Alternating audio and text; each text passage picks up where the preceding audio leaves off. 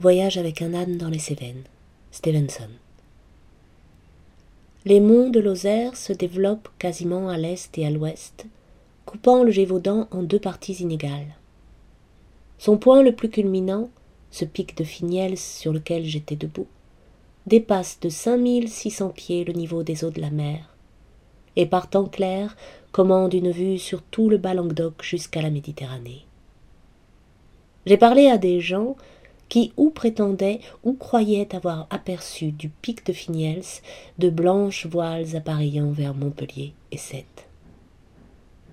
Derrière s'étendait la région septentrionale des hauts plateaux que ma route m'avait fait traverser, peuplée par une race triste et sans bois, sans beaucoup de noblesse dans les contours des monts, simplement célèbre dans le passé par de petits loups féroces. Mais devant moi, à demi voilé par une brume ensoleillée, s'étalait un nouveau Gévaudan, plantureux, pittoresque, illustré par des événements pathétiques.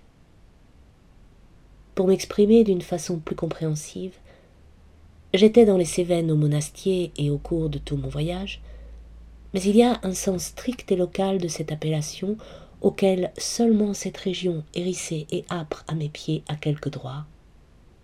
Et les paysans emploient le terme dans ce sens-là. Ce sont les Cévennes par excellence, les Cévennes des Cévennes. Dans ce labyrinthe inextricable de montagnes, une guerre de bandits, une guerre de bêtes féroces fit rage pendant deux années entre le grand roi avec toutes ses troupes et ses maréchaux d'une part, et quelques milliers de montagnards protestants d'autre part. Il y a cent quatre-vingts ans, les Camisards tenaient un poste là même sur les monts Lozère où je suis. Ils avaient une organisation, des arsenaux, une hiérarchie militaire et religieuse. Leurs affaires faisaient le sujet de toutes les conversations des cafés de Londres. L'Angleterre envoyait des flottes les soutenir. Leurs meneurs prophétisaient et massacraient derrière des bannières et des tambours, au chant de vieux psaumes français, leurs bandes affrontaient parfois la lumière du jour, marchaient à l'assaut de cités saintes de remparts et mettaient en fuite les généraux du roi. Et parfois, de nuit ou masquées, elles occupaient des châteaux forts et tiraient vengeance de la trahison de leurs alliés ou exerçaient de cruelles représailles sur leurs ennemis. Là était établi, il y a cent quatre-vingts ans, le chevaleresque Roland, le comte et seigneur Roland, généralissime des protestants de France. Sévère, taciturne, autoritaire, ex-dragon troué de petites véroles, qu'une femme suivait par amour dans ses allées et venues vagabondes. Il y avait Cavalier, un garçon boulanger doué du génie de la guerre, nommé brigadier des Camisards à seize ans, pour mourir à cinquante-cinq, gouverneur anglais de Jersey. Il y avait encore Castanet, un chef partisan sous sa volumineuse perruque et passionné de controverses théologiques.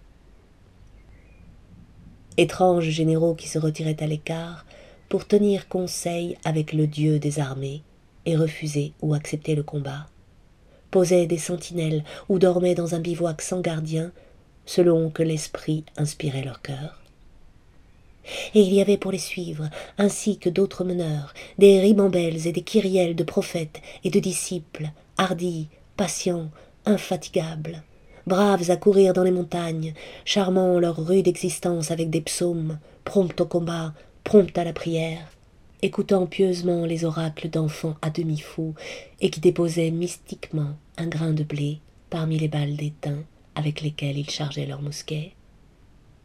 J'avais voyagé jusqu'à ce moment dans une morne région, et dans un sillage où il n'y avait rien de plus remarquable que la bête du Gévaudan, Bonaparte des loups, dévoratrice d'enfants. Maintenant, j'allais aborder un chapitre romantique, ou plus justement une note romantique en bas de page de l'histoire universelle. Que restait-il de toute cette poussière et de tous ces héroïsmes surannés?